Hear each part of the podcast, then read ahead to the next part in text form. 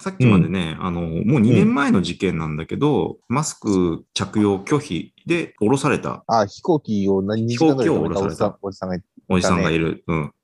なんだこのおじさんって思ってたら35歳だったっていうので、俺らより年下だおい年下だったのかお前、見た目で判断してはいけないけどやべえやつだなって思っちゃったっていう。第一審かな？が行われたで、それのいろいろね、注目度が高いんで、まあ全文書き起こしみたいなのを、まあうん趣味でやってる人がいたりして、それをさっきまで読んでて、なんかこう、暗淡たる気持ちになっていたというか、マスクをしない自由が確保されたとか言ってもさ、何ら社会は良くなんない。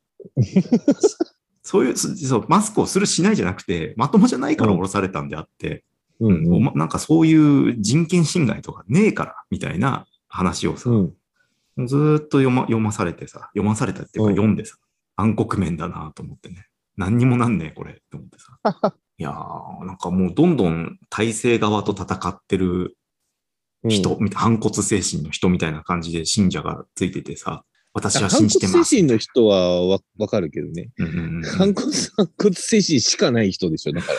反骨する場所もすげえしょぼいな、みたいな感じだうんし、しかももう今、今やさ、普通の一般人の感覚でも、まあ外せるなら外そうよ、みたいなことになってきてるところでさ、だからこの人はの存、在意義がちょっと、みたいな。この人は今の状態だったらば、きっとマスクをするだろう。逆張りの。逆張りの人。ということで、まあ、擁護するとしたら、うんうんあくまでこの人の逆張りっていうところで、ああなってしまったんだと。本心じゃないんです、みたいな。マスク社会が、るんじゃないの周りの人は9割9分マスクだから、ね、どんどん先鋭化してしまったと。これが七三とかだったらこんなことにはならなかったんです、みたいな。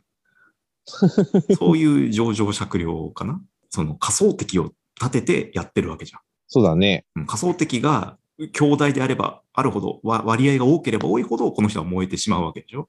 一番俺の中でしっくりくる言葉としては、うん。それはしらけるよね。なあ、ねえ、なんか、うんそこまでして目立ちたいみたいな とこ。ろもあるから、あと、俺もどっちかっていうと、人と違うことはやりたいんだけど、まあ、ルール破ってまでやりたいと思わないというかね。周りに反対してるけど、お前は何がしたいって思想がない。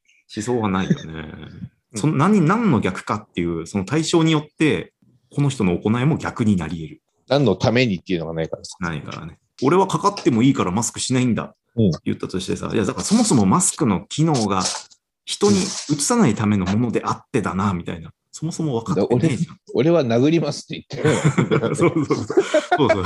いや、全然殴ってくれていいよ。俺は殴る派だから、みたいな。うんん。そうじゃないいやいやいやねむしろメディアもアベマよ。に。うん。アベマよと。こんなやつを論客扱いするんじゃないみたいな気持ちだね。あ、わかった。だから、うん添乗員が100点の回答をしなかった、対応しなかったから、かたくなになまあこうなったそうそうそう。あの、あ、わかりました、お客様。マスク絶対しないでくださいって言えばしたんだと。でも多分しない、え絶対しないでくださいって言ったら勝ったような顔してんだろう。もしくはお前になんでそんなのを決める権利があるんだって思うよ。まあこの人絶対にさ、あの飛び立つときベルトしないでほしいよね。シートベルト。離陸の際に。あ あ、そうだね。そこにも反骨精神見せてほしいよね。出してほしいよね。ここまで行くんだったら。窓を開けさせろみたいなね。そもそも飛行機に乗る資格がないんだよ、ここまで資。格が資格がない。面白いのが、一回こう、えー、まあ、新千歳空港でね、降ろされながら、タラップをさ、降りてさ、一回戻ろうとしてんだよ。で、その時に、さっきまで揉めてた CA さんにぶつかって、うん。あ、暴力だみたいなことを言ってる。いや、もうダメじゃん。ダメじゃん。もう、もうこれ、これ、もうなんか、なんだろうな。なんか共感性周知かな、これっていうね。きつい。なんかきつい、きつい。うん、きつい、なんかきついもの見ちゃった気がするっつって、うん。うーうーんっていう感じになって、もう恥ずか恥ずかしいのもあるし、うんっていうね。